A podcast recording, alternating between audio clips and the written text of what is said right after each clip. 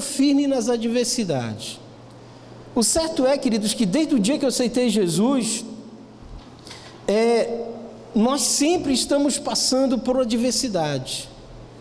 E muitos momentos bonitos, belos que a gente tem experimentado da parte de Deus, né? Mas a gente tem passado também muitos momentos difíceis na vida da gente. E, e, e, hoje, Deus, quando Ele me deu essa palavra, essa semana, né, que o pastor me deu essa grande responsabilidade de pregar essa palavra para nós, para compartilhar, e, e Deus falou tão fortemente comigo, sabe? E uma das coisas que Deus falou foi: Deus disse assim, ministrou no meu coração, meu filho, vocês são as únicas pessoas capazes de suportar e vencer a crise. Você sabe que o país está numa crise, né, irmãos? Uma briga, né? Política, uma briga, né? Terrível e, e há uma dificuldade financeira muito grande no nosso país hoje ainda, mas eu creio que isso vai né, cessar, vai amenizar. E eu falei, mas Senhor, por que isso? E Deus ministrou no meu coração uma frase que muitas vezes a gente usa quase constantemente. E eu não sei se você já usou, mas talvez sim, se não, mas muitos já usaram. Sabe aquela frase que você diz assim: Eu não estou em crise, eu estou em Cristo. Quem já usou essa frase aí? Né? Várias vezes a gente já usou. Eu vejo no, nas redes sociais irmãos postando: Eu não estou em crise, eu estou em Cristo. E Deus ministrou no meu coração assim, dizendo: Sabe essa frase que vocês usam quase constantemente? Eu não estou em crise, eu estou em Cristo. Pois é. E eu digo, é verdade, Senhor. Porque nós estamos em Cristo. Nós não estamos em crise. Então, por causa disso, nós somos as únicas pessoas capazes de vencer essa crise. De conseguir realmente alcançar algo sobrenatural de Deus para nossas vidas, mesmo em meio a tanta crise, mesmo em meio a tanta dificuldade. Por quê? Porque nós estamos em Cristo Jesus, o Senhor. E Deus me deu esse tema e eu coloquei nessa mensagem. Permanecendo firme nas adversidades, porque, meu irmão, ser crente é uma coisa e permanecer firme não é para qualquer um. Tem muito crente, irmão, no Brasil. Já tem muito crente aqui na cidade de Óbidos. Ainda faltam muitas pessoas para aceitar Jesus. E muitos que já aceitaram já saíram das igrejas, eles já estão lá no Sírio. Porque eles voltaram atrás. Mas por que eles voltaram atrás, pastor? Porque eles aceitaram Jesus, mas eles não permaneceram. Mas por causa de quê? Por causa das adversidades, dos momentos difíceis na vida. Porque eles aceitaram Jesus e eles achavam que eles iam viver a vida toda no mar de rosa, no bem bom, curtindo, né? E quando a adversidade chegou na vida deles, eles pensaram e olharam e disseram: Meu Deus, isso não estava esperando por isso. E muitos desistiram e voltaram atrás. Queridos, desde 1996, quando eu aceitei Jesus, quando eu aceitei Jesus naquele ano, naquele mês e naquele dia, os pastores pregavam: Te prepara, porque Jesus está voltando. 23 anos passaram. E eu ainda continuo ouvindo os pastores dizerem isso. Te prepara, porque Jesus está voltando. Jesus ainda não voltou, irmãos. E eu entendo, no meu ponto de vista, que eu não desisti, que eu continuo firme, porque quando ele diz que ele vai voltar na Bíblia, ele não marca o dia, a hora, nem o mês, nem a década, nem o milênio. Ele diz que ele vai voltar. Ninguém sabe o dia, a hora, o minuto, o segundo, ninguém sabe. E eu decidi no meu coração, não, eu vou permanecer firme até o fim, porque existe uma promessa na palavra que diz que todo aquele que permanecer firme até o fim, ele será salvo. E eu estou correndo atrás disso. Eu não sei você, mas eu estou correndo atrás disso. E eu quero dizer para você, eu não estou aqui na igreja porque eu sou líder, não. Eu estou aqui na igreja porque eu sou crente. E porque eu decidi ser firme. E por isso que eu estou aqui. É por isso que eu sirvo o Senhor. É por isso que eu levo minha, minha família, meus filhos, a servirem o Senhor. E mesmo que a gente esteja passando por muita dificuldade, não, vamos continuar firme com o nosso Deus. Vamos continuar servindo o nosso Senhor. E você sabia que isso é bíblico? João capítulo 16, versículo 33. O próprio Jesus falou isso. O próprio Senhor Jesus falou isso, irmãos. Ele disse: Tenho-vos dito essas coisas, para que em mim tenha, tenhas paz. E ele falou assim: No mundo tereis tribulações, mas tem de bom ânimo, eu venci o mundo. O próprio Jesus falou: Olha, no mundo vocês vão ter muitas tribulações, muito momento difícil, vocês vão passar por dias maus, vão ter muitas adversidades. O próprio Jesus falou.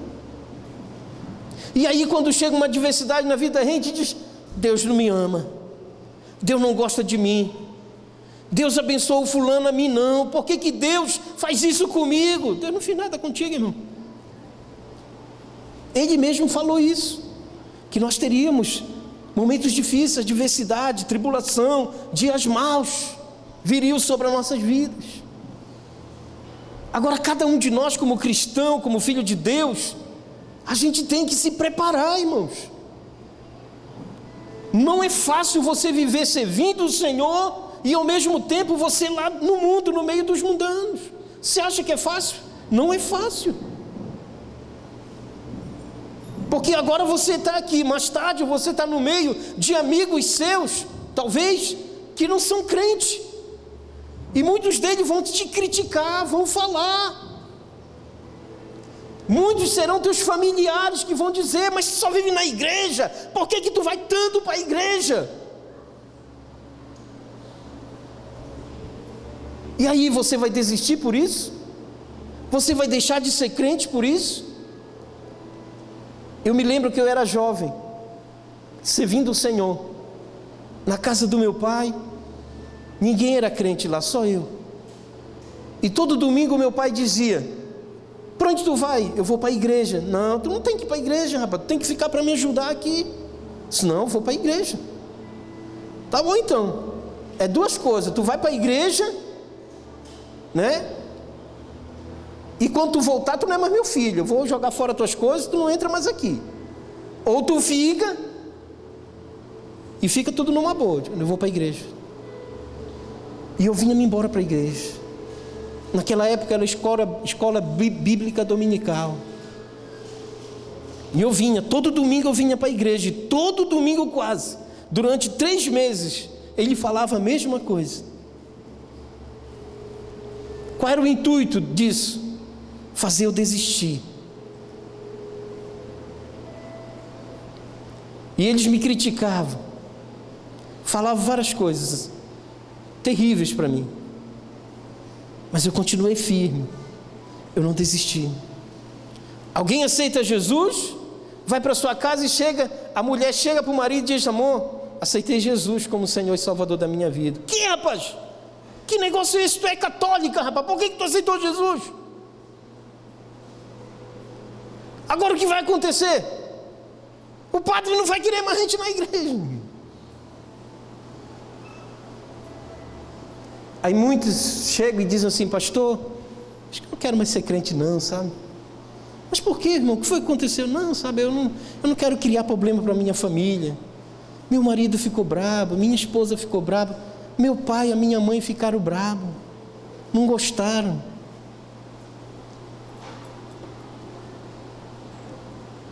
O próprio Jesus falou: vocês vão ter muitas aflições, vocês vão ter muita tribulação. Mas a glória disso é que ele diz: Mas tem de bom ânimo, eu venci. E se eu venci, vocês também podem vencer. E é verdade, irmãos. Nós temos que passar pelas adversidades firme, na rocha. Mas, pastor, porque o Senhor não conhece a minha dificuldade, a adversidade que eu estou passando, a tribulação que eu estou passando. Mas aquele que está ali, te esperando um dia, ele sabe, ele conhece. E Ele intercede por ti todos os dias, com gemidos inexprimíveis. Para quê? Para que você vença. para que você passe por essa dificuldade firme na rocha. Porque essa é a vontade de Deus, queridos. Amém? Essa é a vontade de Deus. As adversidades é inevitável, queridos. Uma hora chega. O próprio Jesus, nesse versículo, como eu falei, ele falou que no mundo nós passaríamos por, por aflições. Então isso quer dizer o quê? Que essas adversidades elas virão.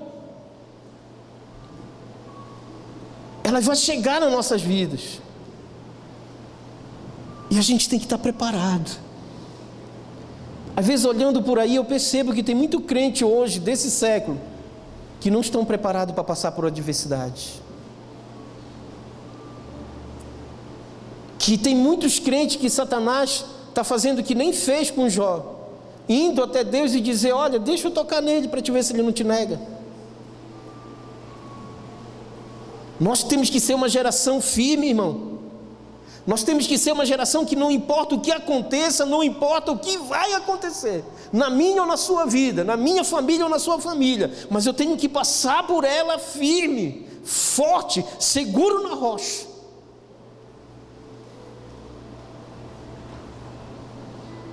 Falando um pouco de Jó, só para abrir um parêntese aqui.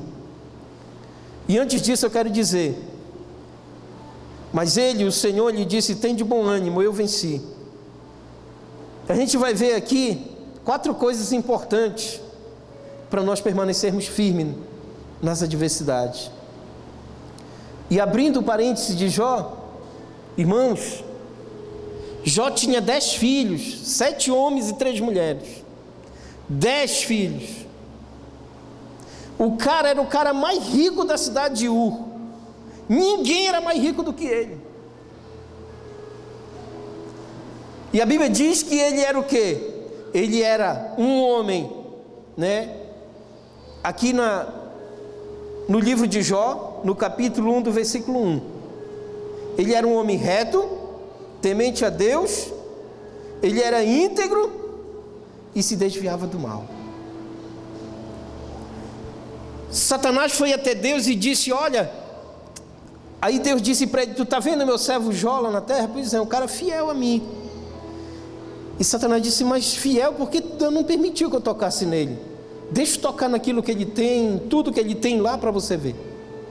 Deus permitiu. Irmão, Jó perdeu todos os filhos dele. E às vezes pessoas nesse século, crente, né? tem cinco filhos, perde um e pronto, acabou tudo. Agora, Jó perdeu dez filhos, Jó perdeu toda a riqueza dele. Jó ficou doente, a Bíblia diz que tinha úlcera viva no corpo dele, ficou no pó, sem nada. E às vezes alguém perde um filho. É uma dor terrível, né, irmão? Eu sei disso porque quando eu perdi meu pai foi um choque, irmão, muito forte. Muito forte mesmo.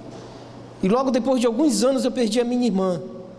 Uma que a gente, meu Deus, ela só Jesus mesmo, meu Deus. Mas tem pessoas que perdem um, não é nem filho, às vezes um parente. Aí acabou, o mundo cai. Não, não quero mais ser crente, porque para mim ser crente, porque Deus, por que, Deus permitiu que eu perdesse ele? Por que, Deus permitiu que meu filho morresse?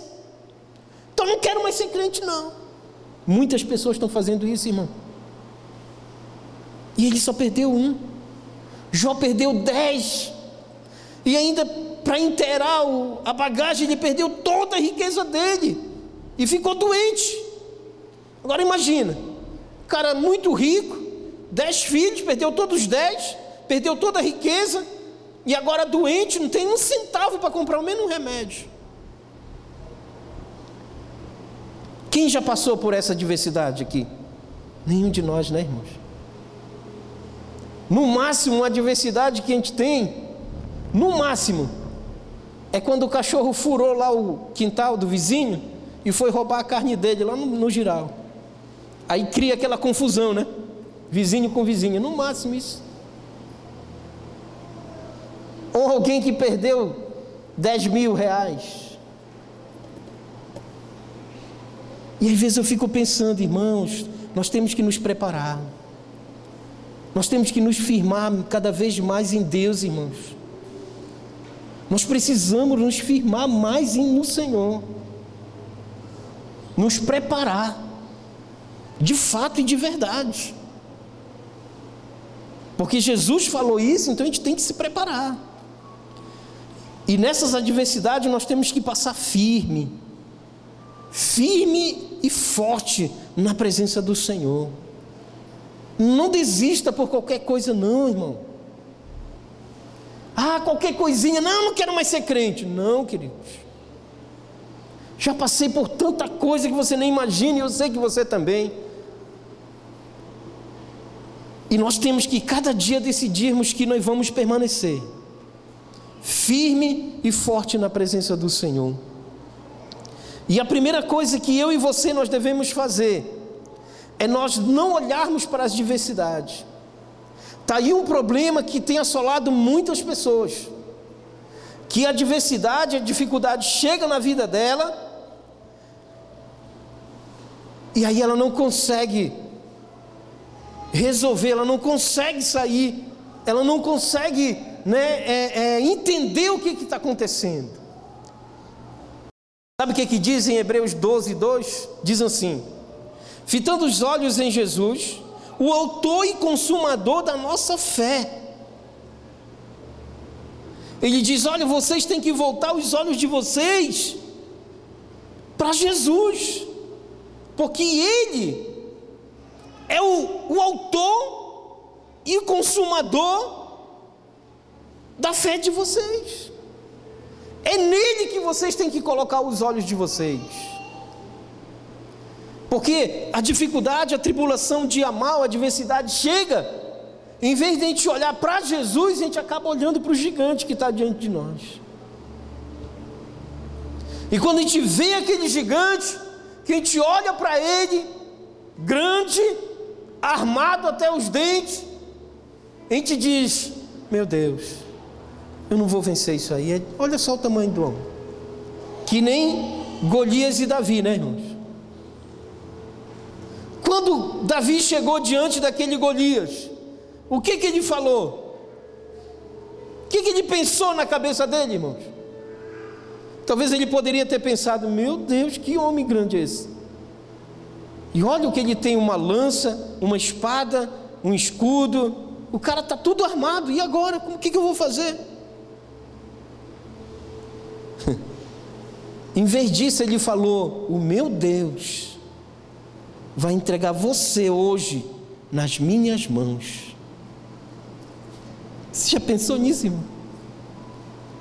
Quantas vezes você olhou para Jesus e disse: Jesus, eu creio que o Senhor já entregou nas minhas mãos esse gigante aí, que está me assolando.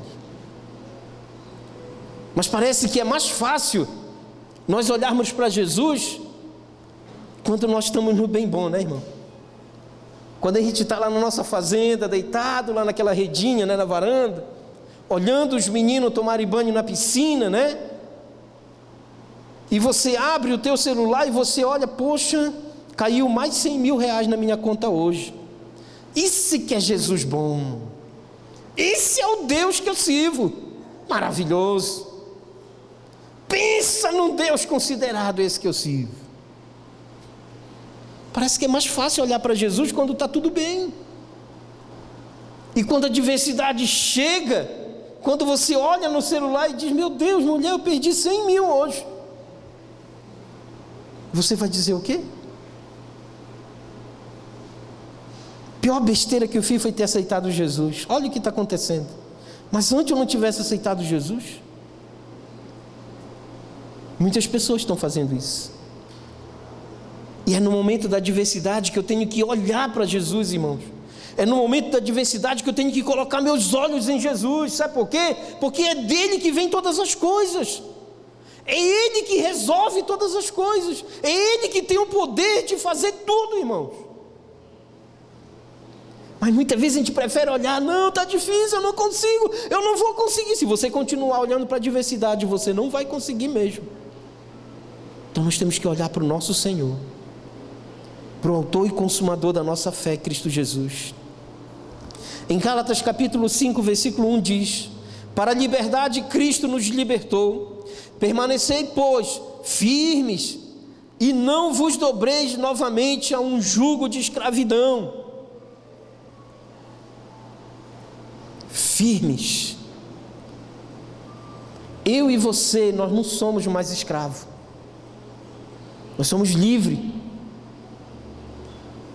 A adversidade vai chegar? Sim, é verdade, vai chegar uma hora. Mas você não tem que ser escravo dela. Você tem que mandar ela embora. Chegar com Jesus, Jesus, olha, eu não estou conseguindo, me ajuda aqui que nós vamos vencer. Mandar embora. Ele diz que nós somos livres em Cristo Jesus, que nós temos que permanecer firme e não nos dobrar novamente ao jugo da escravidão. Porque antes, quando a adversidade chegava na vida da gente, o que a gente fazia? A gente se entregava para ela. Agora, a gente tem que olhar para o nosso Senhor e dizer: Senhor, o Senhor é o único que pode me ajudar aqui a vencer essa dificuldade. E o que vai acontecer? Você vai vencer. Porque nós nascemos para vencer, queridos. Você nasceu para vencer. Amém? Em Efésios 6,13 ele diz: Portanto, tomai toda a armadura de Deus, para que possais resistir no dia mal, e havendo feito tudo, permanecer firmes. Ele diz que nós temos que nos vestir das armaduras de Deus. Para quê? Para nós resistirmos firme no dia mal, no dia da adversidade no dia difícil. Amém, queridos? Porque a vontade de Deus, irmãos, é que a gente se, se firme cada vez mais, é que a gente tenha firmeza no nosso coração. Porque, meu irmão, eu digo isso para você, e eu sei que eu não vou lhe ofender, jamais seria minha intenção fazer isso.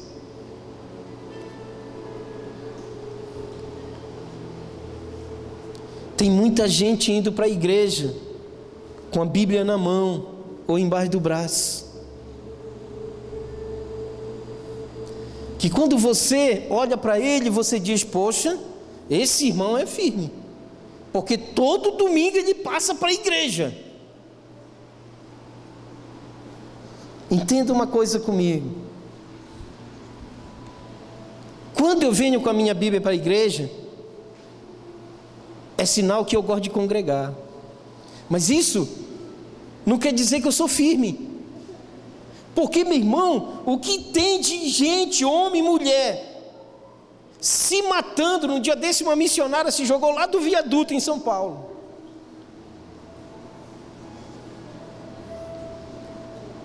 O cara está na igreja, ele é crente, ele serve a Deus, mas ele precisa ser firme em Cristo Jesus,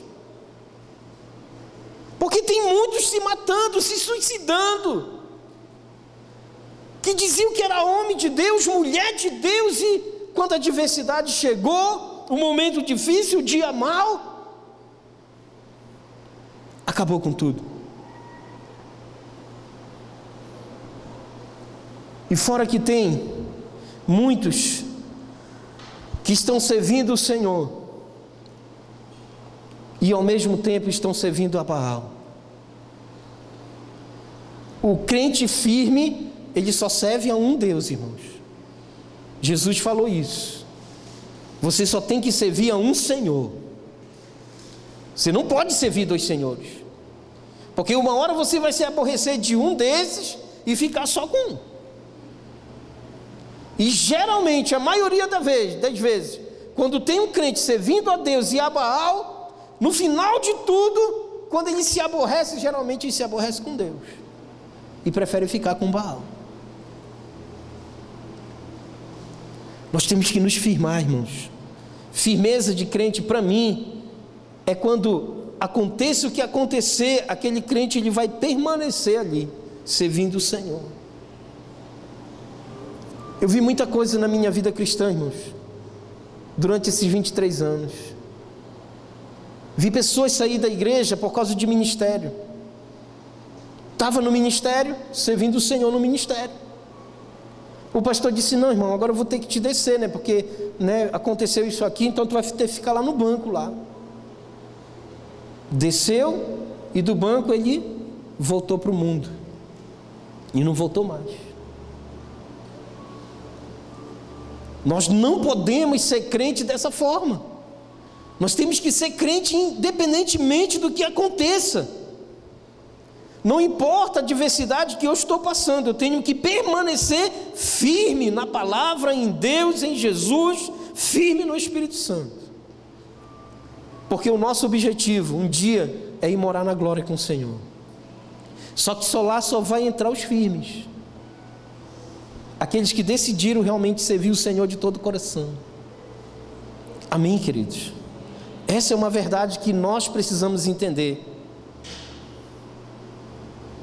Às vezes, essas adversidades vêm tão fortes que esquecemos que tem um Deus maior que ela, maior que a adversidade que nos ajuda a vencer. Nós estamos vendo, mas nós temos que ignorar essas adversidades e nos manter firme, olhando somente para Jesus, para o autor e consumador da nossa fé, Cristo Jesus, o Senhor. Nós precisamos viver assim, como um crente firme, Tem pessoas que preferem olhar para as adversidades e ficar lá, sofrendo. E a gente precisa parar de sofrer e começar a olhar para o autor e consumador da nossa fé, Cristo Jesus. Segunda coisa, crer no Salvador. Queridos, nós precisamos crer no nosso Salvador. Afinal, quem é o nosso Salvador?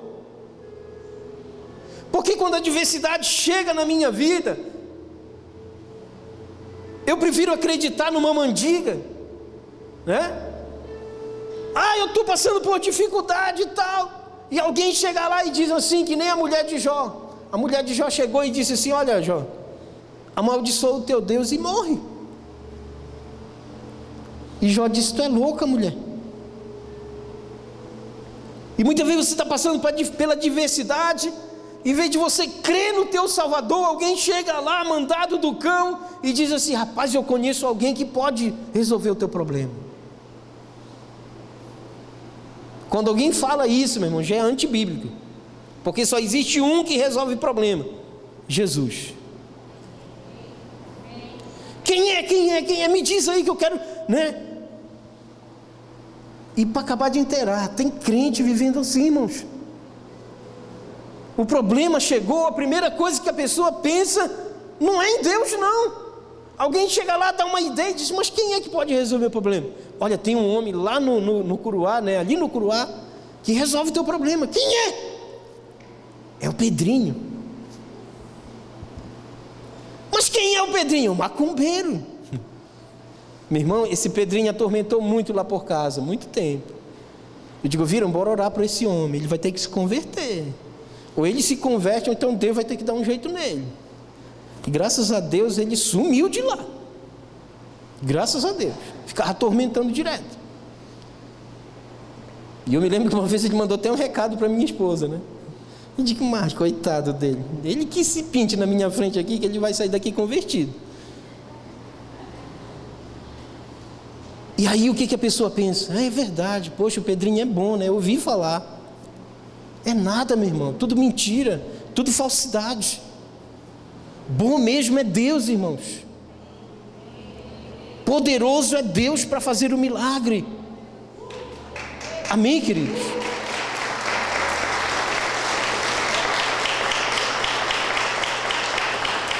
Poderoso é Deus para fazer o milagre. E quando Ele nos cega para as adversidades, ele abre nossos olhos espirituais e aí nós passamos a crer cada vez mais no nosso Senhor e Salvador, Jesus Cristo. Amém? Efésios, aliás, Hebreus, capítulo 11, versículo 1, diz: Ora, a fé é a certeza de coisas que se esperam, a convicção de fatos que não se vê. A fé é na, tem que ser naquilo que a gente não vê. A gente não está vendo, mas a gente crê que vai acontecer um milagre. Isso parece loucura, mas é isso, irmãos. É isso. Não estamos vendo, mas cremos que vai acontecer o um milagre. Eu vou ler com vocês alguns versículos aqui. É, é Hebreus 11, 29 diz: Pela fé, os israelitas atravessaram o Mar Vermelho como por terra seca. E tentando isso, os, os egípcios foram afogados. Por que, que eles foram afogados? Porque eles não têm fé em Deus. Eles não criam no, no, no Deus Todo-Poderoso, no Salvador. E o povo de Israel chegou lá, crendo no Deus Todo-Poderoso. Deus abriu o mar para eles, eles atravessaram por terra seca. E quando os egípcios entraram naquele lugar ali, as águas fecharam em cima dele, levaram eles à morte. Hebreus capítulo 11, versículo 27 diz: Pela fé deixou o Egito, não temendo a ira do rei, porque ficou firme, como quem vê aquele que é invisível. Moisés chegou e falou: Não, rei, tu tem que liberar o povo que eu vou levar eles. Tá, vai, vai, pode ir embora. E foi. E a Bíblia diz que ele saiu do Egito sem temer o rei. E a Bíblia fala também aqui que ele ficou firme. A fé dele ficou firme naquele que ele não estava vendo, mas que ele acreditava que era Deus. Amém, queridos? Então, essa é a fé do crente, irmãos. E se a gente quer permanecer firme nas adversidades, a gente tem que crer no nosso Salvador. A gente tem que depositar a nossa confiança totalmente no nosso Salvador. Porque Ele é real, irmãos. Ele existe, Ele faz milagres. É só nós crermos. E como eu falei, como é difícil alguém crer na adversidade. Como é difícil, mas é possível, queridos. É possível. Eu me lembro uma vez que a minha esposa disse: Olha, nós estamos passando por uma grande dificuldade aí, um grande problema. O que, que a gente vai fazer? A gente não vai fazer nada. A gente só vai crer e orar. E Deus vai resolver. Entendeu, queridos? Porque às vezes a gente quer fazer.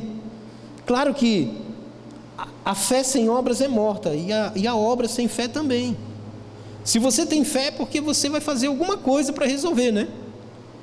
Mas às vezes Deus quer somente que você creia, só isso. Às vezes Ele quer que você creia e trabalhe para você conseguir. Mas às vezes tem momentos na vida que Ele quer que somente você creia. Ele quer que sua fé seja pelo menos como um grão de mostarda. E o milagre vai acontecer. Só isso. Amém, queridos? Então isso é muito forte, irmãos.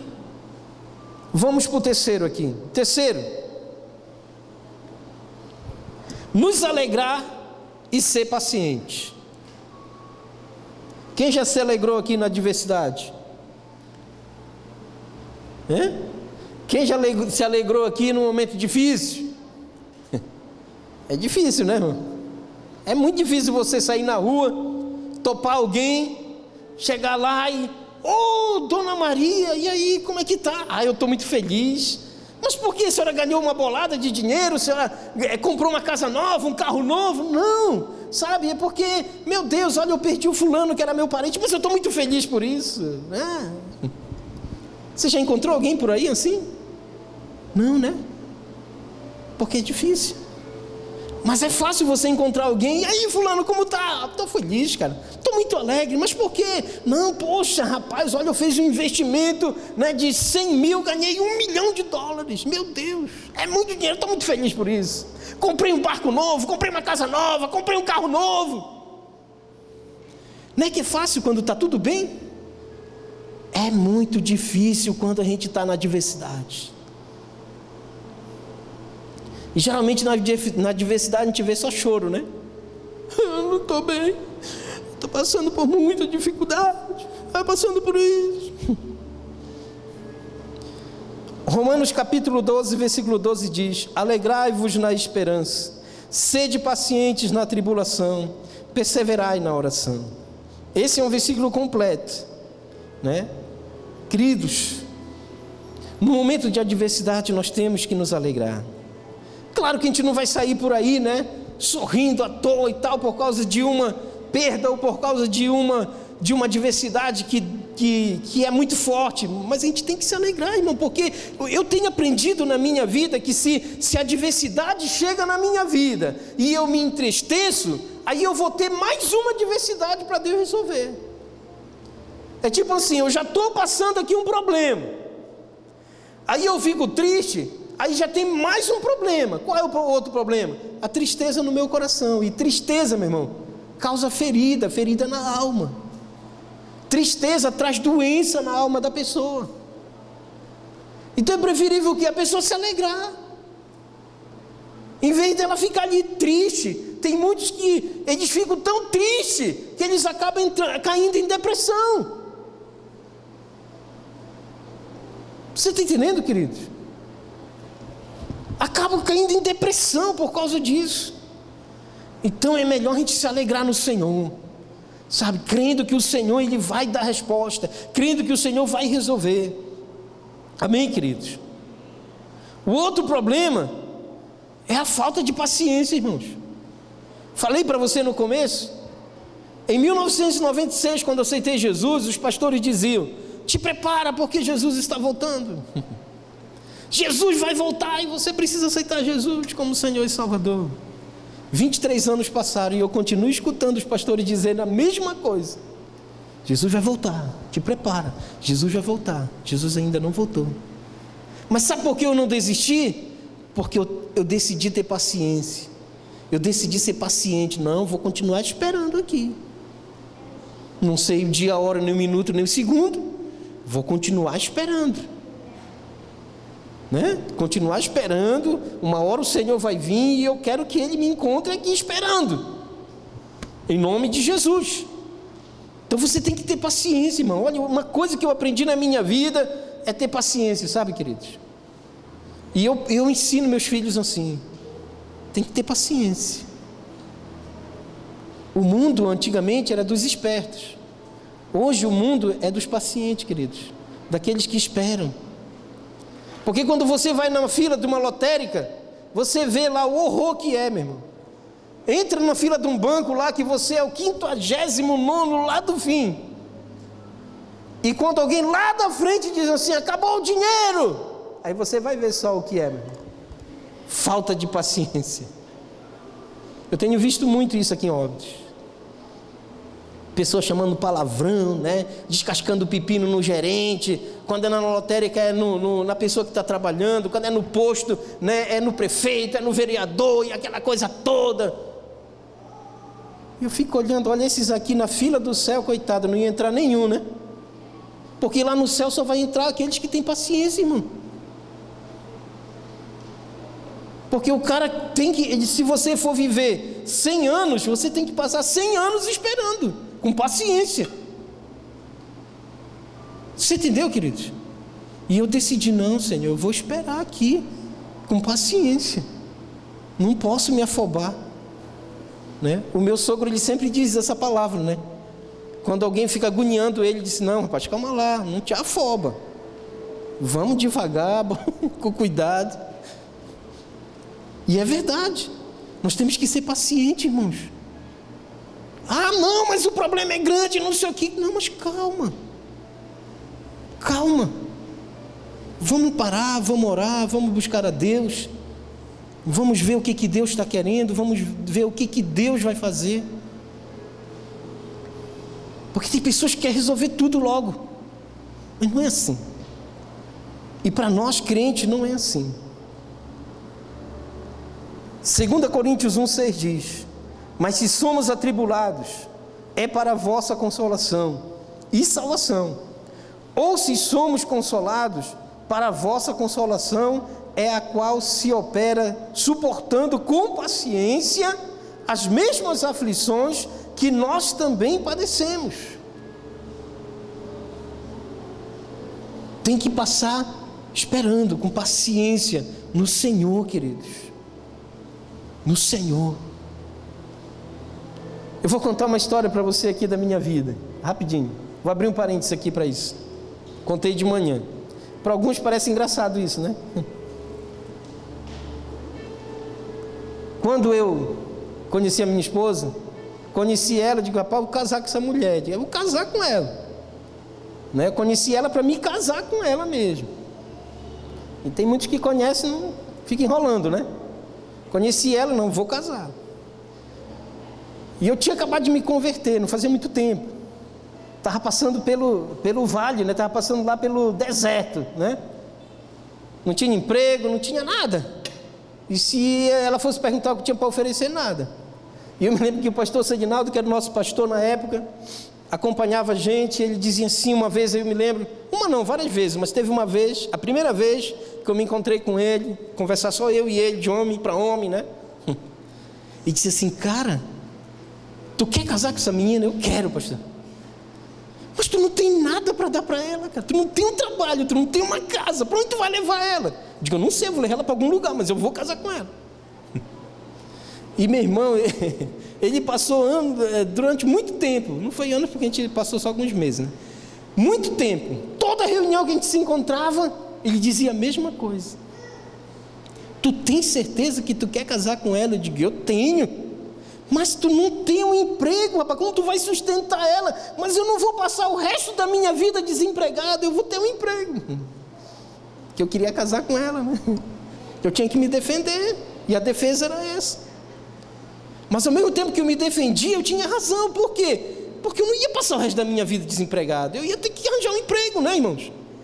E que eu arranjei, graças a Deus, Deus me abençoou com emprego, abençoado, bom. É só questão de esperar com paciência, sabe, queridos? É só a gente esperar com muita paciência que Deus vai operar o milagre. Deus vai operar o milagre.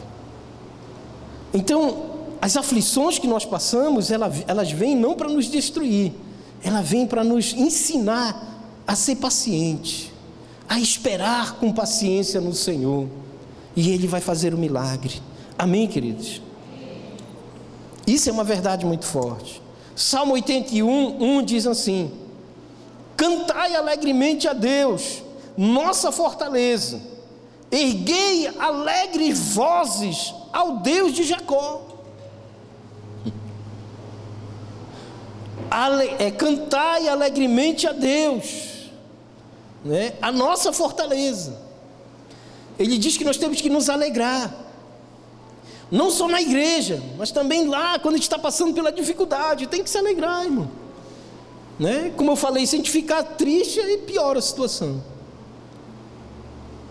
Amém?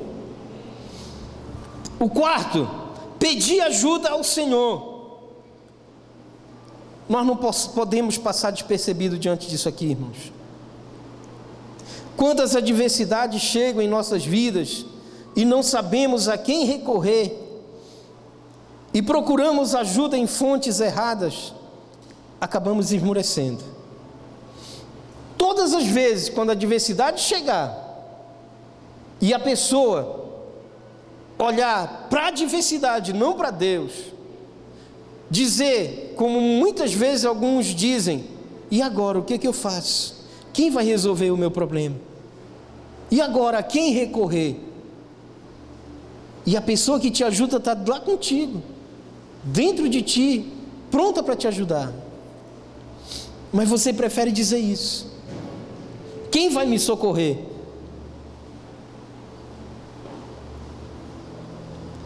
Mas quando decidimos permanecer firmes, pedimos logo socorro a Jesus. É o que eu faço. Chegou a adversidade na minha vida, a primeira coisa que eu faço, dobro o meu joelho, Senhor, me ajuda, porque olha, essa adversidade é grande aqui, eu não tinha passado por ela. Eu preciso da tua ajuda, eu preciso que o Senhor me ajude. Me dê sabedoria, me dê entendimento, eu preciso que isso se resolva na minha vida. Mas eu preciso do Senhor. E às vezes, não todas as vezes, mas tem situações, às vezes que eu digo, Senhor, vai na minha frente. Vai quebrando e destruindo todo o mal na minha frente. Porque eu preciso vencer. E quando nós decidimos ser firme, nós pedimos logo ajuda a Jesus. E foi o que aconteceu com os discípulos de Jesus. Eles ficaram olhando para as adversidades e iam morrendo, né? Isso está lá em, em, na história né, do barquinho, Mateus 8, 23 ao 27. E essa aqui é a história do barquinho. Jesus veio para o barquinho, né, entrou no barquinho para atravessar o rio, e os discípulos foram atrás, porque era assim: para onde Jesus ia, os discípulos iam atrás. Jesus nem convidou ele, eles que foram, né? Eles entraram no barquinho, e quando eles estavam mais ou menos no meio do rio, aí começou. Jesus deitou, a Bíblia diz que ele deitou lá no cantinho lá e dormiu. E quando chegou uma certa, uma certa né, distância da viagem, o vento soprou forte, o mar começou a ficar agitado, as águas começaram a balançar o barco, e as águas começaram a entrar no barco, e em vez dele olharem para Jesus e correr e pedir ajuda para Jesus, o que, é que eles fizeram? Meu Deus, nós vamos morrer. E agora o que, é que a gente faz? Ninguém tem salva-vida. Se desesperaram, irmãos. Ficaram desesperados da vida, sem saber o que fazer. E o mestre estava lá, junto com eles.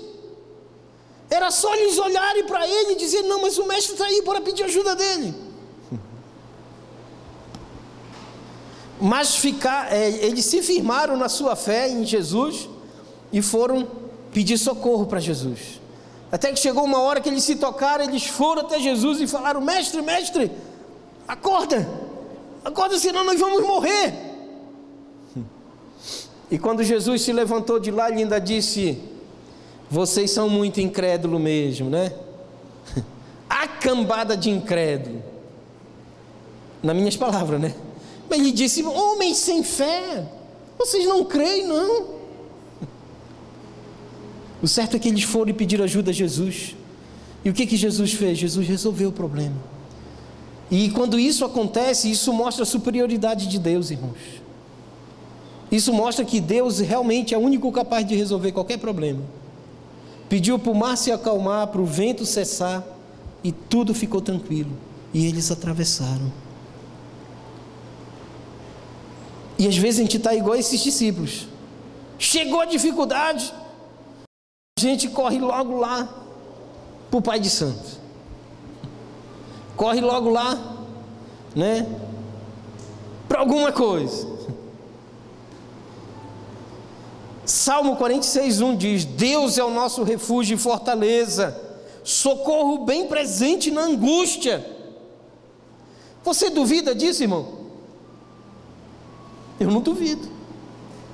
O salmista diz: Deus é o nosso refúgio e fortaleza, Ele é o socorro bem presente na hora da tribulação, na hora da adversidade. Quem está presente é o Senhor Jesus, Ele está presente com você para resolver o teu problema para esperar o teu clamor, o teu socorro e resolver o teu problema. Mas parece que às vezes a gente prefere pedir ajuda de terceiros, né? Nunca esqueça que Deus ele está contigo. Nunca esqueça que Jesus está contigo, irmãos. Porque o dia que a gente esquecer que Ele está conosco, aí a gente vai esfriar na fé. Aí a gente vai desistir. E nós precisamos acreditar, precisamos crer que Ele é o nosso refúgio, que Ele é a nossa fortaleza, que Ele é o nosso socorro presente na tribulação. Então, quando chegar a adversidade, peça ajuda de Deus. Deus me ajuda. Eu preciso da tua ajuda, Senhor.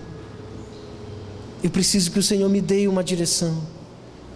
Eu preciso que o Senhor me mostre o que eu tenho que fazer. Ele vai te mostrar. Em nome do Senhor Jesus. No momento da adversidade, não abandone a fé. Se firme cada vez mais, pois Pedro nos, nos fala, em 1 Pedro 5, versículo 8 até o 11, que o diabo, nosso adversário, está ao nosso derredor, esperando desistirmos para nos tragar.